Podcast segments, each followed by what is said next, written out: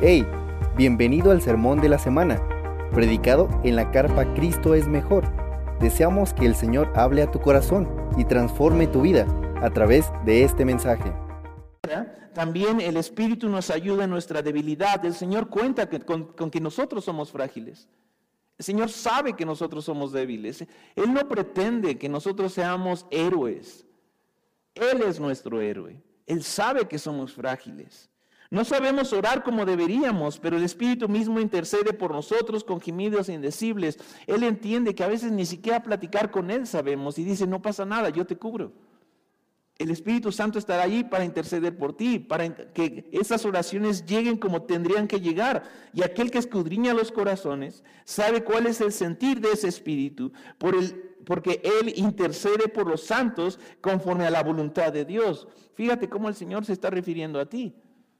Si en verdad eres un creyente, si en verdad has rendido tu vida a Cristo, mira, mira cómo el Señor se refiere a ti, se refiere a ti como alguien santo. Y seguimos. Y sabemos que para los que aman a Dios, todas las cosas que ocurren cooperan para bien, todas las cosas. No hay un detalle en tu vida que el Señor no pueda usar y no vaya a usar para construir en ti, forjar en ti, transformar en ti la imagen de Cristo. Y eso es lo que dice aquí, para los que son llamados conforme a su propósito. Te voy a decir algo que los predicadores, y pastores solemos hacer. Solemos tomar este versículo y decirte, pero si tú no amas a Dios, entonces este versículo no es para ti. Y es correcto. Pero es un énfasis un poquito chueco. Porque tu identidad no está basada en lo que tú puedes hacer por Dios, ni siquiera el amor que tú puedes dar hacia Dios. Queremos amar a Dios, por supuesto. Es un mandato, por supuesto. Queremos guardar sus mandamientos y expresar así el amor hacia Dios, por supuesto. Pero tu identidad no está en lo que tú puedas darle a Dios. Tu identidad está en lo que Dios dice de ti. Y fíjate lo que dice de ti. Porque para los que son llamados conforme a su propósito, ahí está tu identidad. Y eso es lo que te capacita para amar a Dios. Ven, dice el Señor Jesucristo, ven, ven acércate, sígueme. Porque los que de antemano conoció también los predestinó a ser hechos conforme a la imagen de su Hijo, para que Él sea el primogénito entre muchos hermanos. A los que predestinó, a estos también llamó, a los que llamó, a estos también justificó, a los que justificó, a estos también glorificó. Solamente este versículo sería un sermón completo de lo que la vida de un cristiano es, completamente, de principio y hasta la eternidad, en este versículo.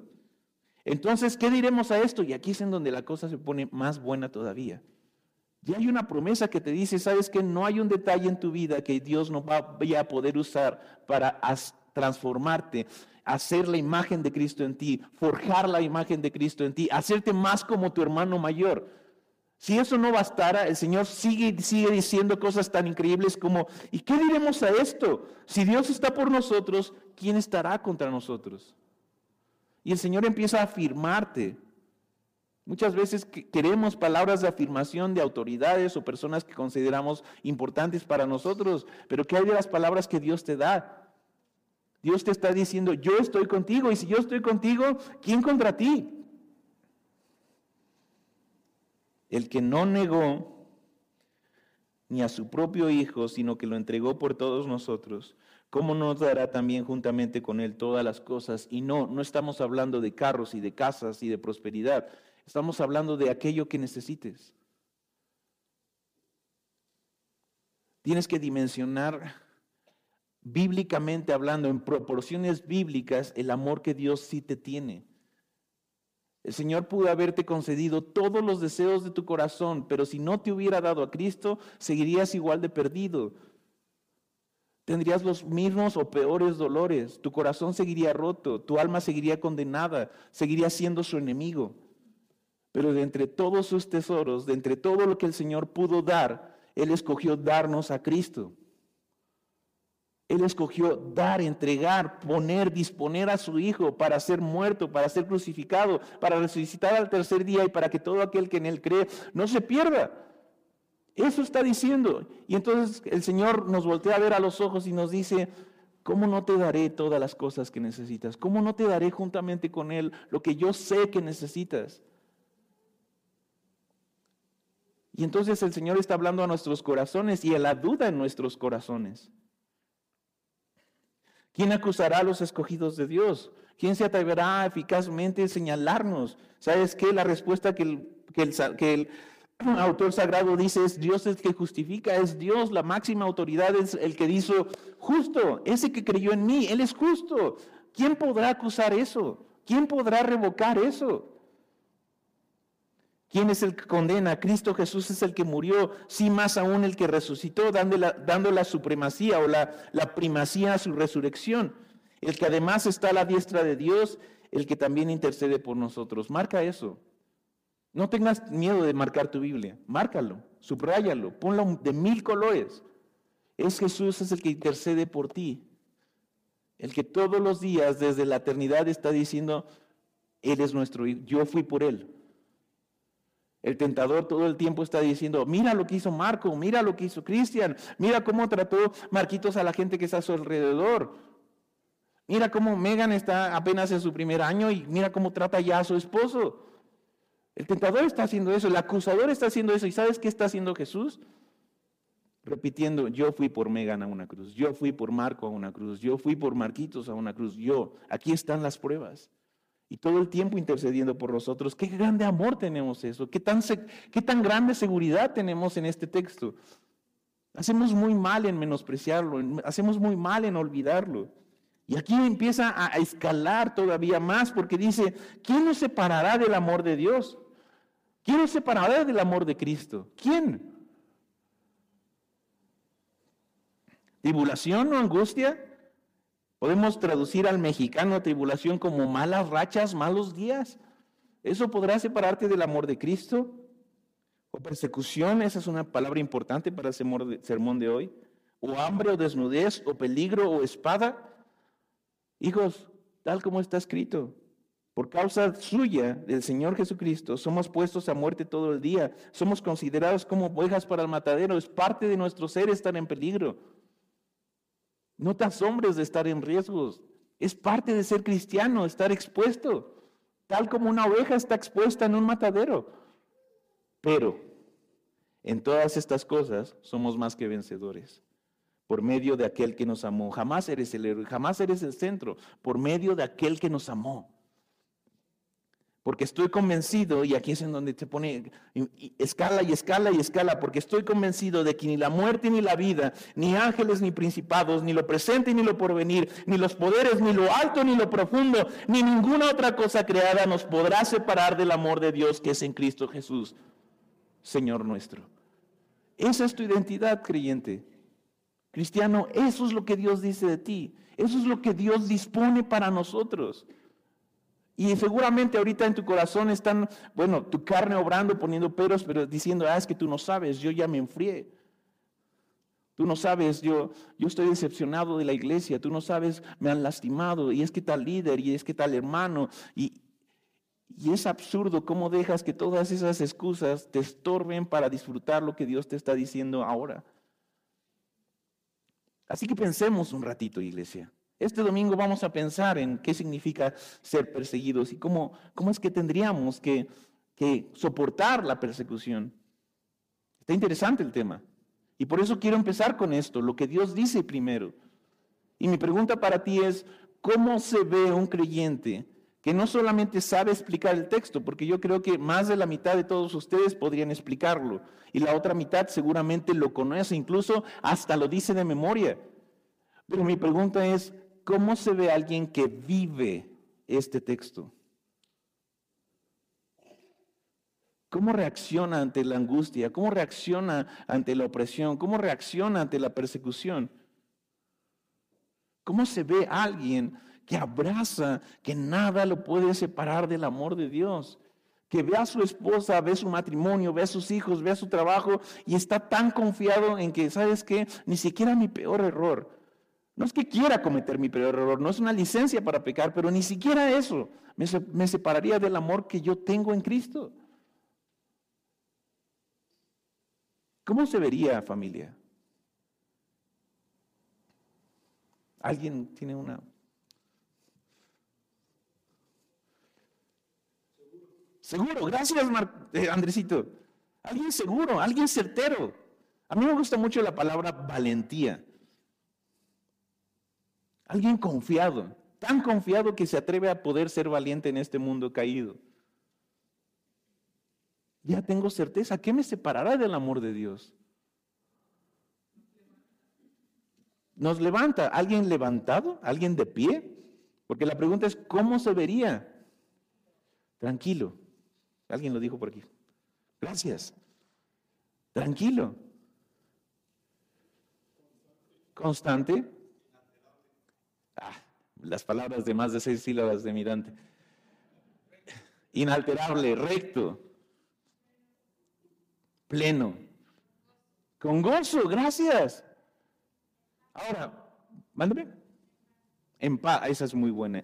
Pacífico, en paz. Pregunta, muchachos.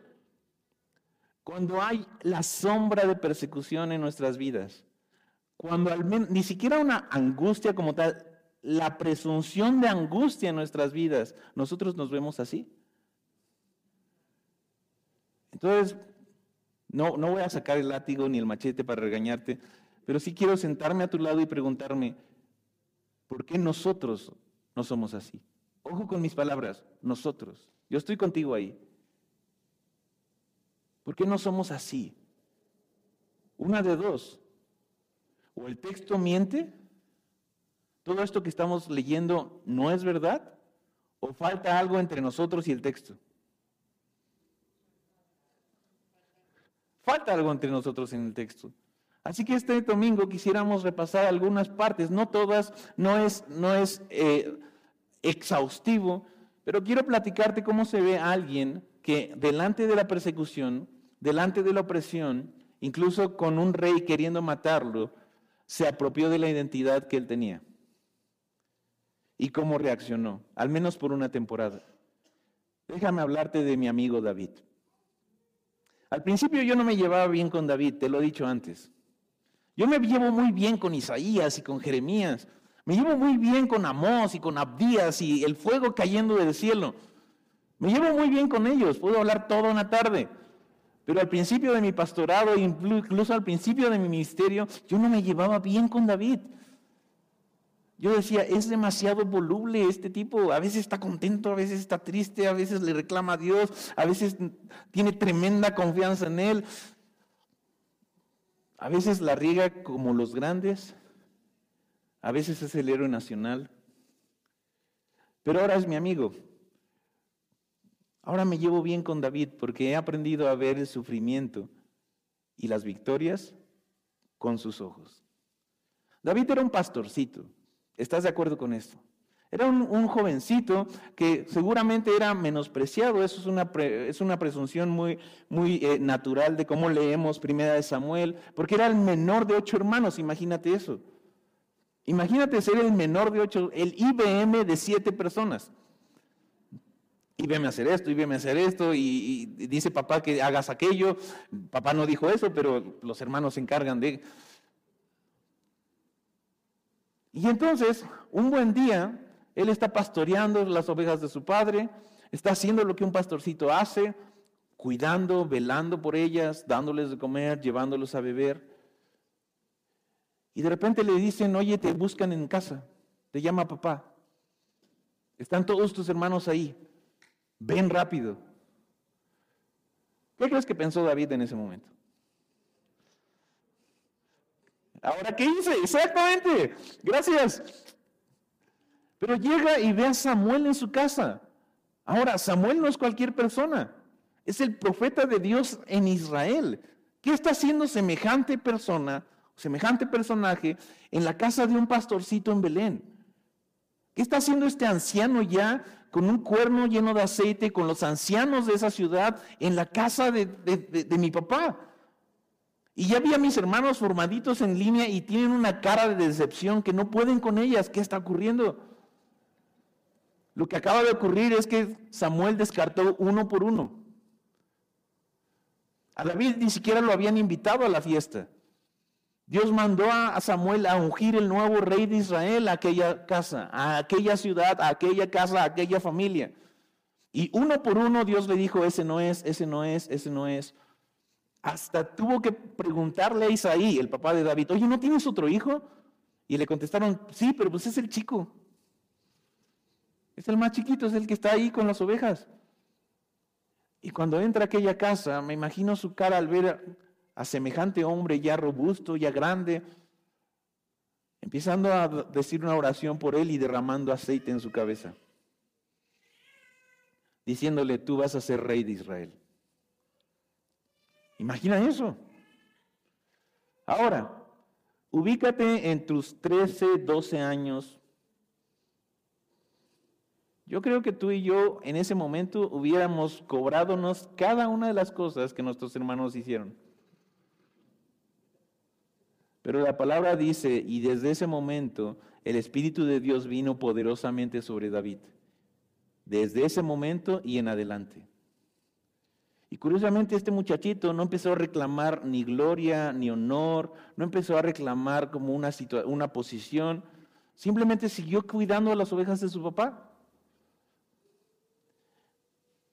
No se sabe exactamente si antes o después empezó a entonar cantos para Dios, a escribir canciones para Dios. Con las herramientas que tenía, con las imágenes que tenía, empezó a hacer poemas para Dios. Mucho más adelante se le conocería como el dulce cantor de Israel. Y sígueme, déjame seguir platicándote de esta David. Los años pasaron. Más bien, quizá incluso los meses pasaron. A esas alturas, Saúl, el rey en turno, ya era una persona desechada por Dios. Vamos a hablar de eso en otras sermones. Si algo yo tengo miedo es ser un Saúl.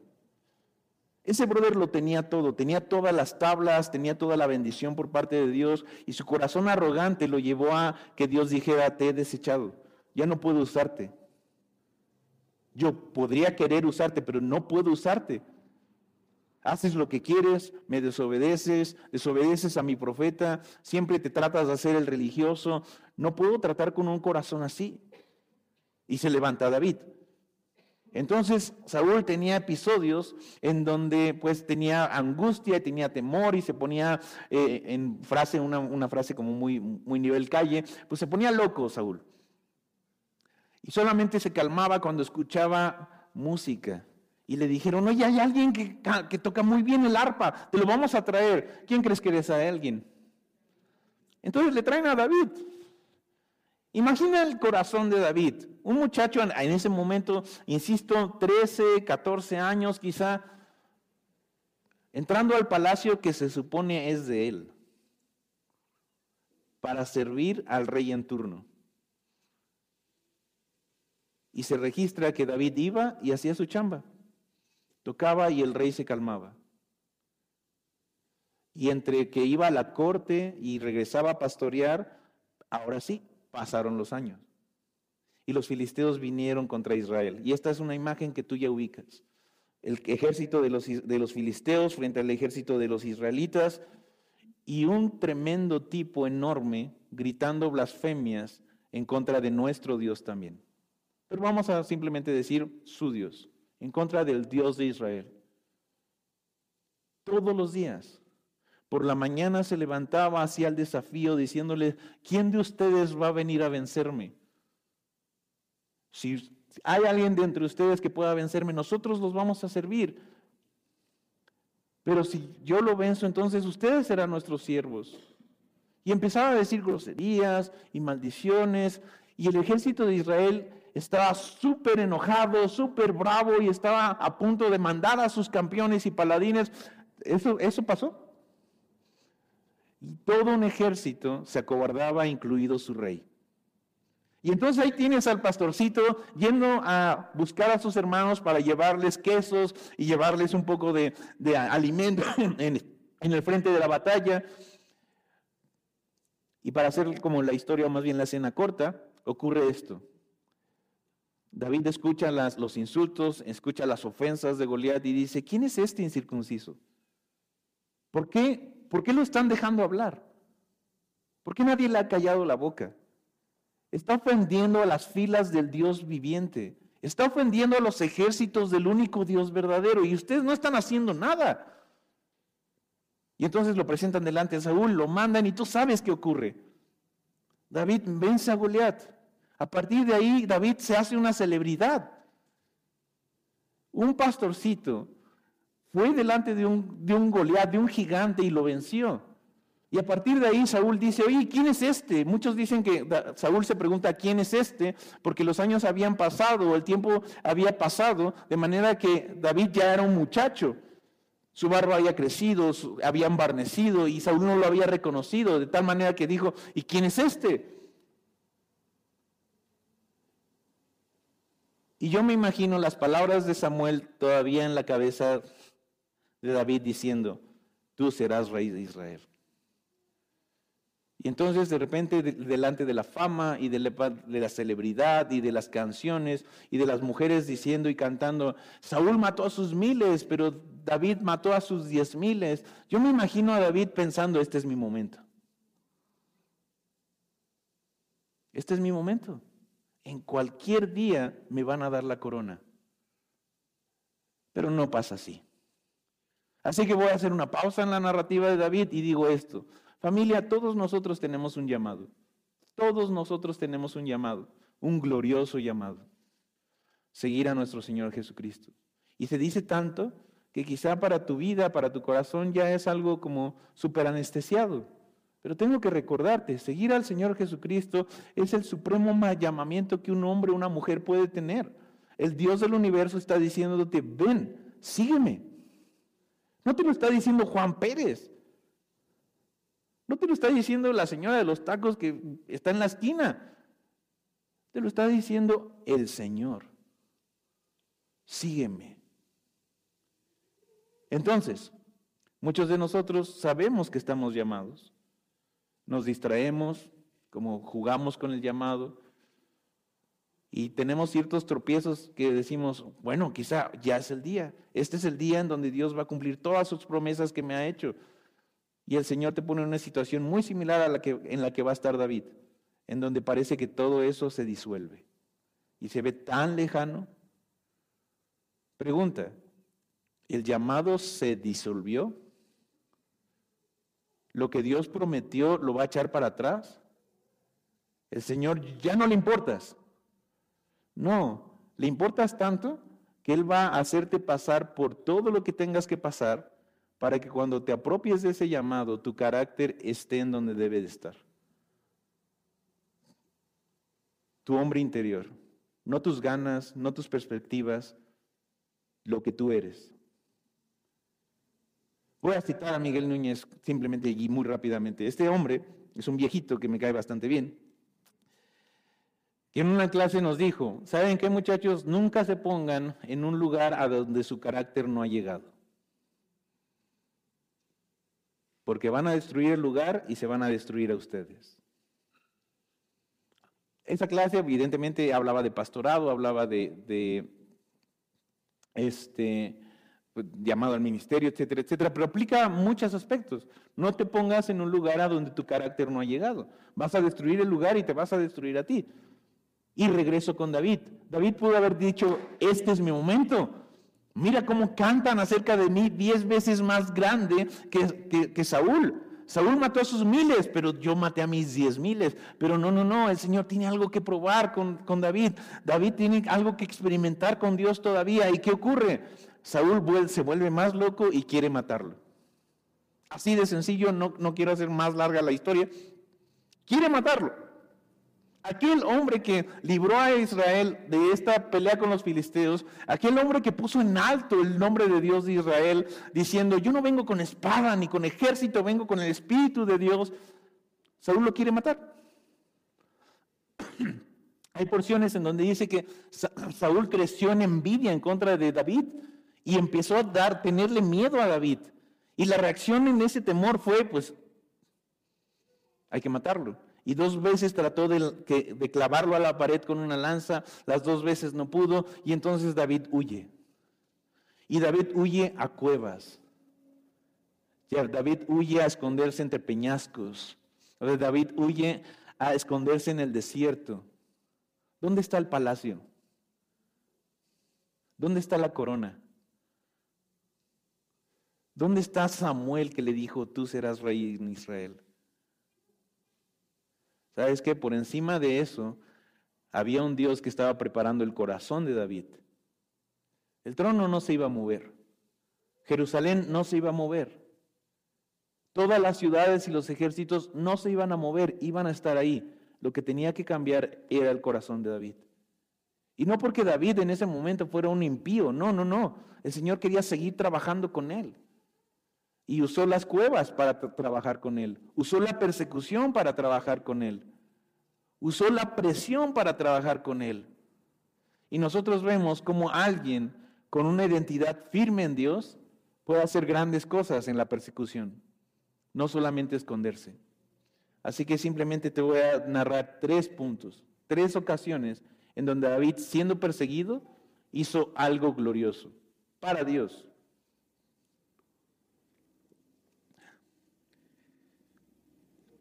Están conmigo, ¿verdad?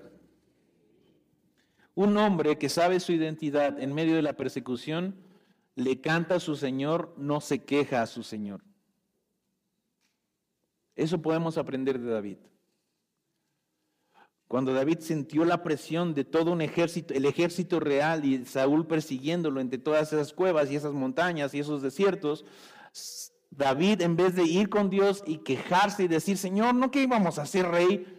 No que, no, no que iba a estar en el trono. Señor, ahí por ahí alguna vez me dijeron que de la línea de Judá vendría tu simiente. No, no soy yo ese. No, no, no. David le canta a su Señor en medio de la persecución. Y ahí es en donde tú y yo espejeamos. Porque tú y yo tenemos promesas más grandes que las que David tenía. Empecé con Romanos 8. No sé si me estoy dando a entender. Por eso empecé con Romanos 8. Porque tú y yo tenemos herramientas más preciosas y gloriosas y promesas más exquisitas que las que David tenía. Ya escritas y hechas para nosotros, puestas y dispuestas para nosotros. ¿Me estoy dando a entender? ¿Tú le cantas a Dios cuando te sientes oprimido? Tu primera reacción cuando te sientes apretado y perseguido es, mi primera reacción, es cantarle al Señor y decirle, Señor, gracias. Mira, Señor, te hice una canción. En medio de mi cueva, en medio de mi hambre, en medio de, mi, de mis austeridades, mira, Señor, te escribí una canción. Salmo 57 dice lo siguiente, ten piedad de mí, oh Dios, ten piedad de mí, porque en ti se refugia mi alma. ¿Dónde estaba el refugio de David? ¿En la cueva? ¿En el desierto? ¿En la promesa de ser rey algún día? No, en ti, en tu presencia está refugiada mi alma. Y aquí entonces empezamos a aprender nosotros. ¿Cuál es una de las promesas más repetidas que nosotros decimos respecto a Jesucristo despidiéndose? ¿Te acuerdas? Y yo estaré con vosotros hasta el fin del mundo. Hasta que todo esto se rompa y se acabe, yo estaré ahí. Le decía a los diferentes, al, el grupo de diferente el viernes. Es precioso. Mira, tú puedes escuchar una predicación y rendita al Señor Jesucristo y, vas a tener tremenda emoción. Así como pasa algo en tu trabajo, en donde también te emociona, pasa algo con tu, en un noviazgo, en una relación que también te emociona. Pero ¿sabes qué? Esa emoción y ese fuego, tarde o temprano se va a acabar. Pero con Cristo no es así. Con Cristo te levantas a la, día, a la mañana siguiente y Él está ahí justo ahí. Con Cristo vas al trabajo y te esfuerzas y haces y deshaces y Cristo sigue ahí. En el Evangelio tú vas y te equivocas y la riegas y, lastimas y te lastiman y sabes qué? Cristo sigue ahí. Eso no pasa ni siquiera en el matrimonio, tendría que pasar, pero ni siquiera en el matrimonio pasa. Voy a poner un ejemplo súper crudo, por favor no me linchen. El amor sí se acaba. Y hay que cultivarlo otra vez y otra vez. El amor de tu esposa, el amor de tu esposo, sí se va a apartar de ti.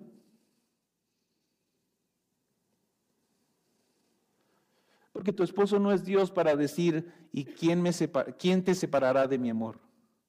Tribulación o angustia o peleas o discusiones los hijos discutiendo entre sí o las finanzas.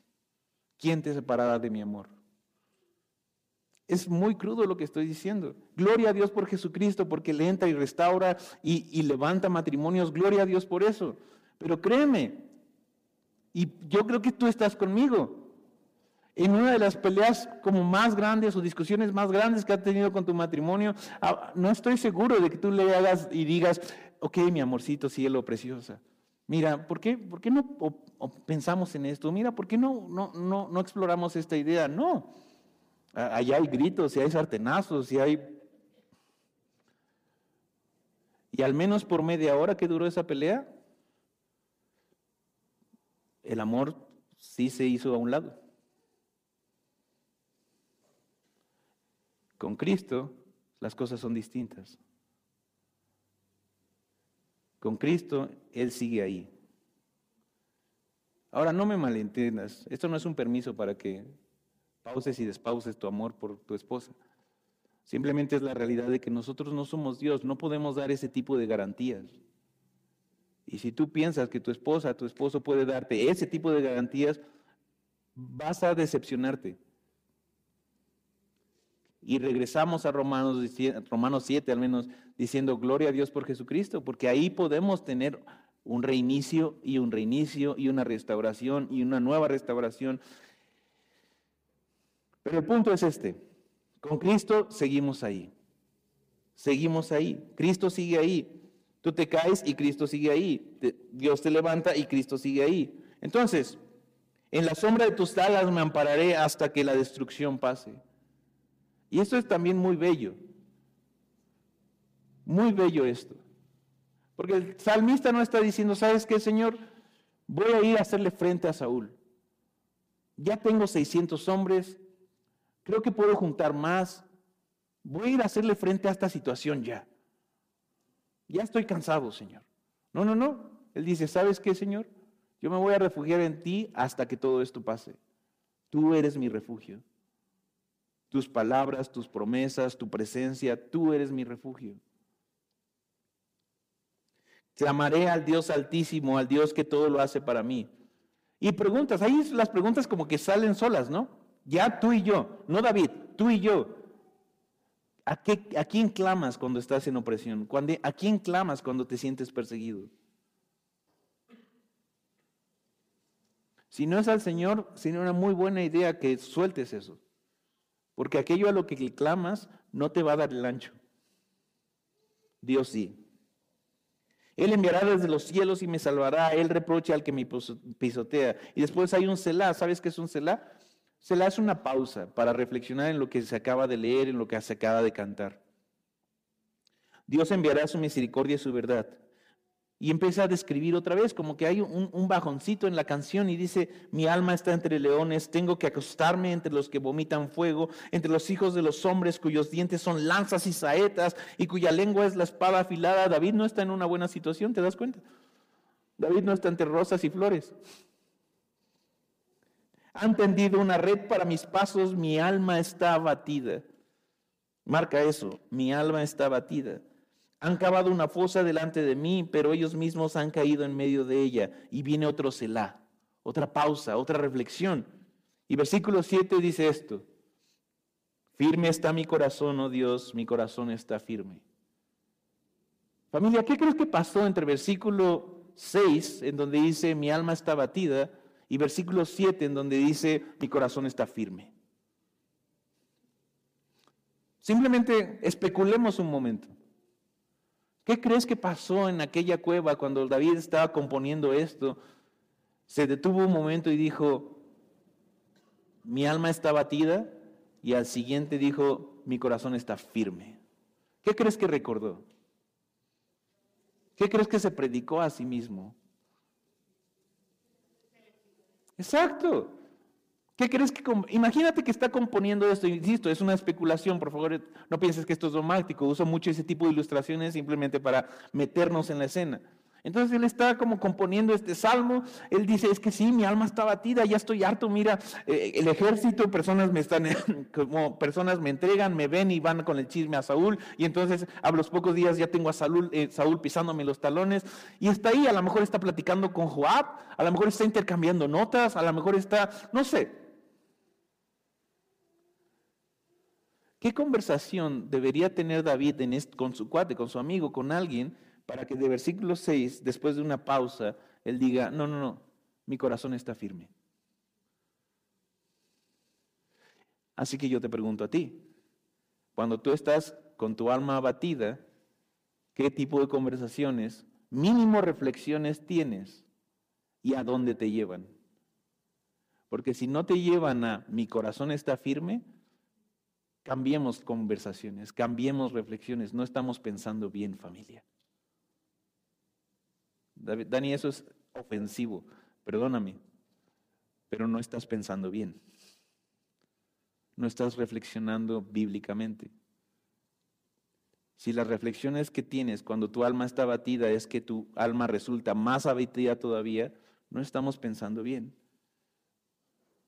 Si las reflexiones, las conversaciones que tienes, este Selah te lleva más bien a ira y a coraje y a hacerte la víctima y a estar como en el centro de las cosas, no estamos pensando bien.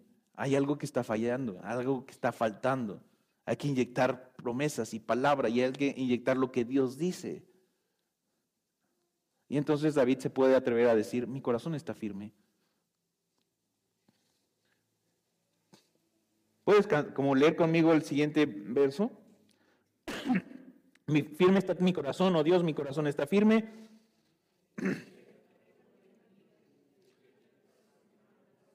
Venga, venga, otra vez, otra vez. Creo que lo podemos hacer mejor, muchachos. Creo que lo podemos hacer mucho mejor. Firme está mi corazón, oh Dios, mi corazón está firme.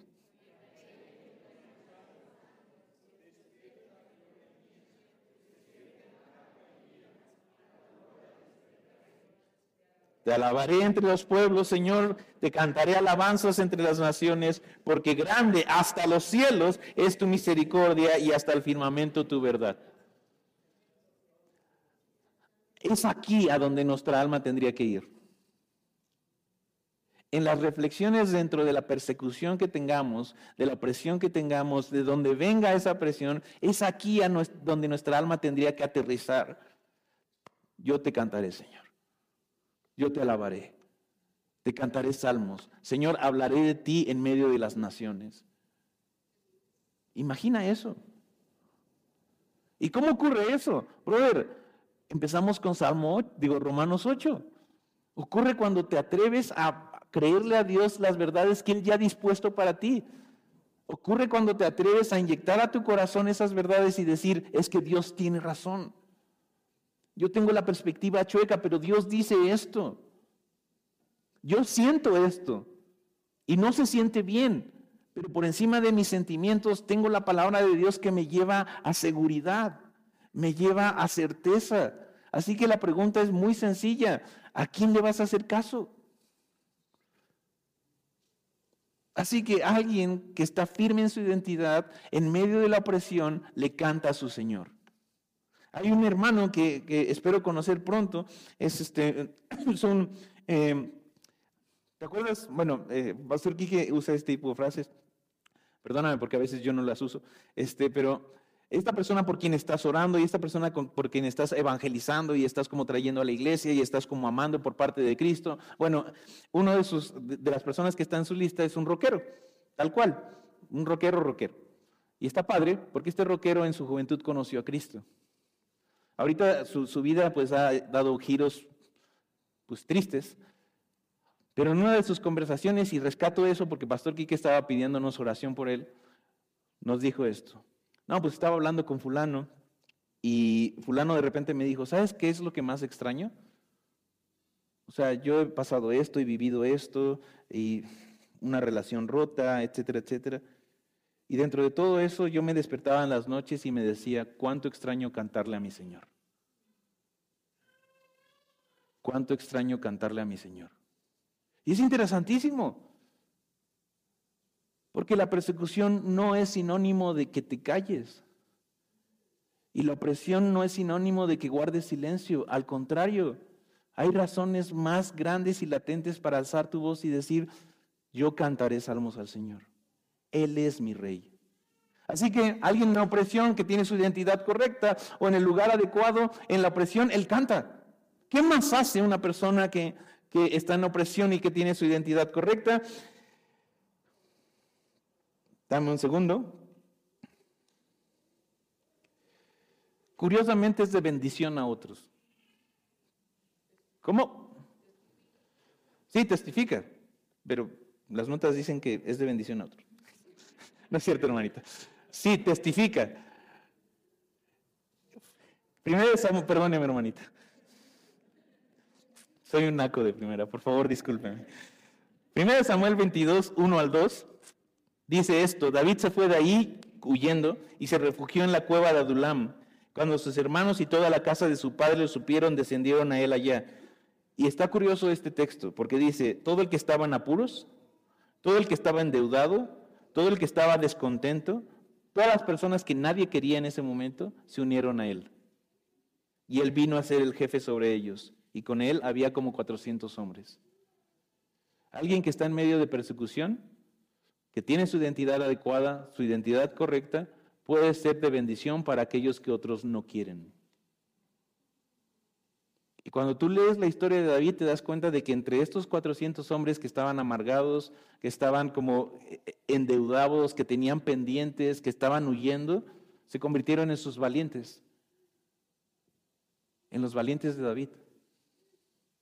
Y cuando lees la historia, David hace de ellos sus hermanos, ve por ellos, cuida de ellos, hasta la trágica escena con Urias. Pero mientras, David fue de bendición para estos hombres. Estaban descarriados y David fue un líder para ellos. Ahora, si David le cantaba a Dios las cosas como las que acabamos de leer, ¿cómo crees que los trataba a ellos? ¿Qué crees que les decía? Diría mi hermanita, ¿les testificaba de qué?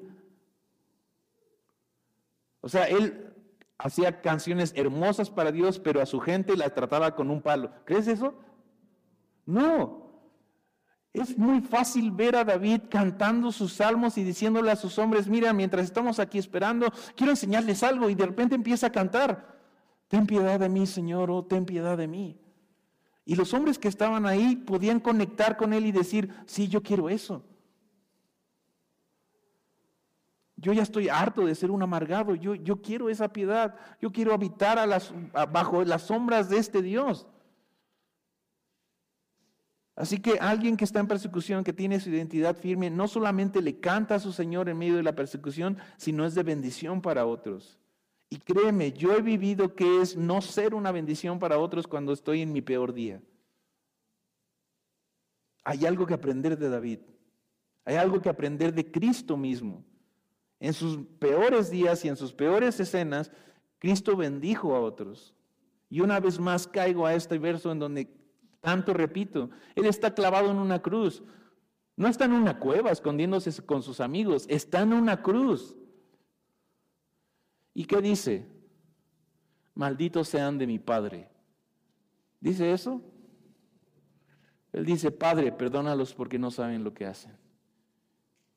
En el peor momento de Cristo, Él bendijo a otros.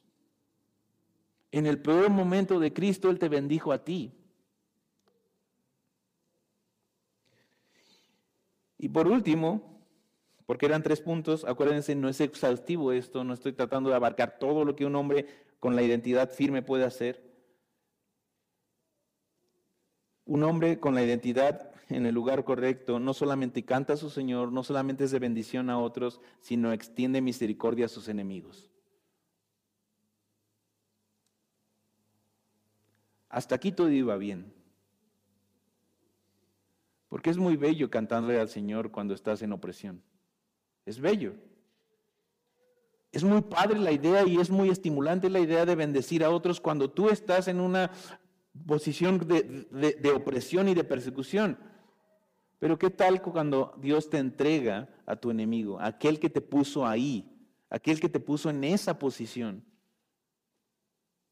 Alguien que tiene su identidad firme en el Señor es alguien que extiende misericordia. Así que simplemente voy a leer rapidísimamente esto. Cuando Saúl, quien perseguía a David, regresó de perseguir a los filisteos, le dieron aviso, David está en el desierto, en Gadit. Por eso te digo, David tenía que estar corriendo todo el tiempo porque todo el tiempo había chismosos que le decían a Saúl, Saúl está aquí, digo, David está aquí, David está allá, David está allá. Entonces Saúl tomó de todo Israel tres mil hombres escogidos. ¿Cuántos tenía David? Y Saúl toma tres mil y fue en busca de David y de sus hombres por los peñascos de las cabras monteses. Llegó a unos rediles de ovejas en el camino donde había una cueva. Y Saúl entró en ella para hacer sus necesidades y David y sus hombres estaban sentados en los rincones de esa cueva. Y los hombres de David dijeron, mira, este es el día que el Señor te habló, voy a entregar a tu enemigo en tu mano y harás con él como bien te plazca. Entonces David se levantó y cortó a escondidas la orilla del manto de Saúl. Aconteció después de, que, de esto que la conciencia de David le remordía porque había cortado la orilla del manto de Saúl. ¿Qué onda con este hombre? Le remordía la conciencia, le rompí su vestido. Y podríamos reírnos. Pero ¿qué tipo de corazón es aquel que no guarda rencor al punto en decir, híjole, yo le hice un mal a él al cortar su vestido? O sea, Él me tiene corriendo entre montes, me tiene no teniendo comida caliente, me tiene con mis hombres como desbalagados y desperdigados en toda la nación, y yo estoy triste porque le corté un pedazo de tela a su manto. Yo creo que solo un hombre que tiene tal certeza en quién es Dios para él puede ser así de este lado del Evangelio, solamente un hombre, una mujer que tiene certeza en lo que el Evangelio es, en lo que Romanos 8 es, podría decir, ¿sabes qué? Esta persona me tiene así, me hizo esto, me hizo esto, me hizo aquello, y hoy no la saludé. No estoy contento con eso. No, estoy, no estoy bien con eso. Dios no es así conmigo. ¿Vamos bien, iglesia? Y dijo a sus hombres, el Señor me guarde de hacer tal cosa contra mi rey, porque ellos querían que lo matara. El ungido del Señor, de extender contra él mi mano, porque él es el ungido del Señor. Y dentro de este punto yo simplemente resumo esto. Alguien que tiene la identidad firme en Cristo tiene temor de Cristo. No se da el lujo de hacer cosas que su Señor no haría. ¿Cómo estamos tú y yo en eso?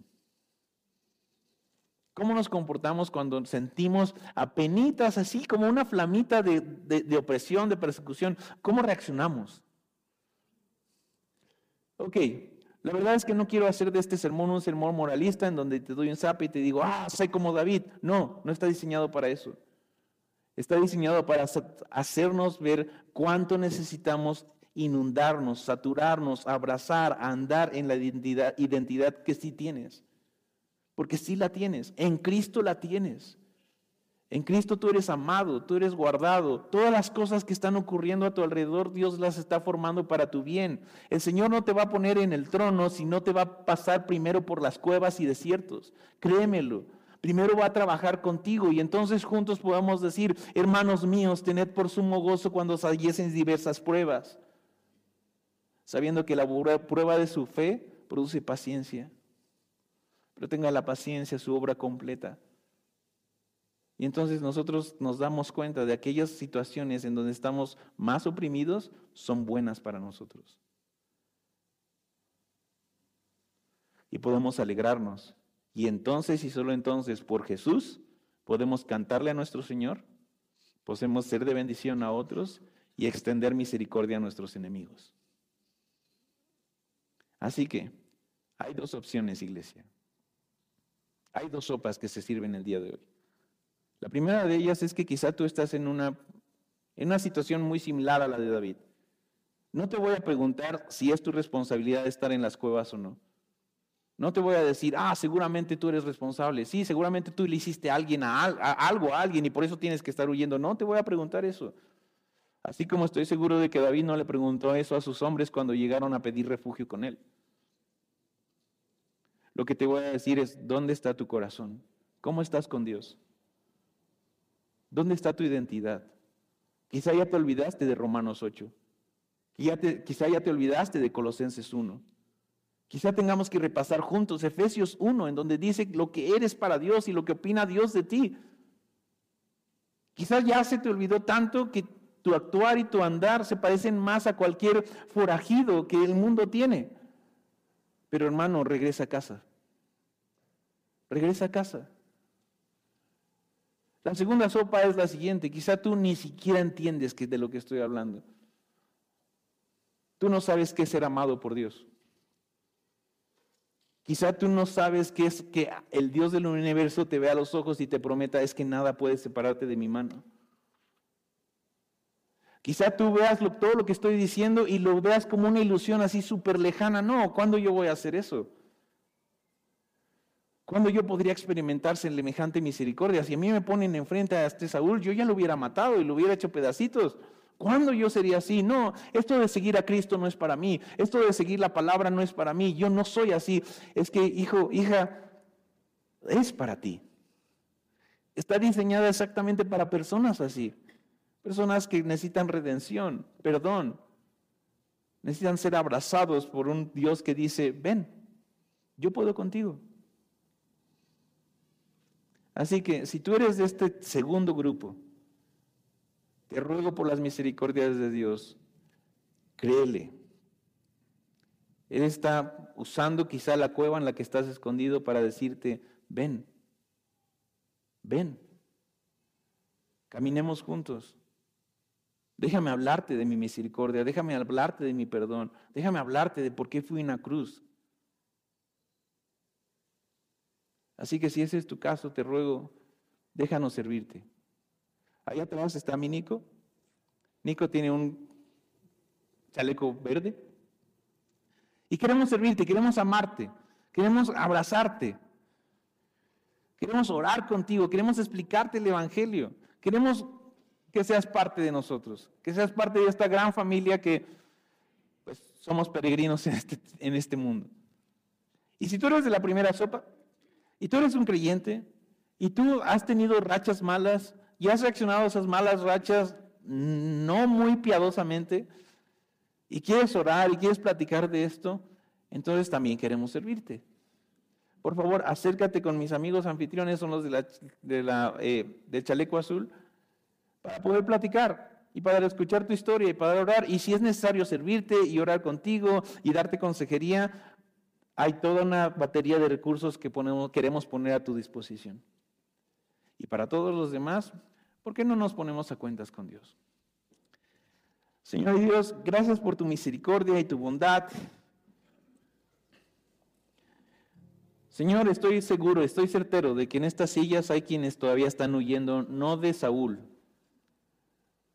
ni siquiera de enemigos, están huyendo de ti. Así que Señor, te ruego que ahí en su cueva te encuentres con ellos, Señor. Y que les hables, Señor. Le hables de esa identidad, de ese amor, de esa misericordia que tú tienes para ellos, Señor.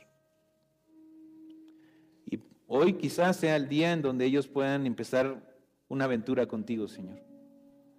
Y tener nueva vida para, para ti.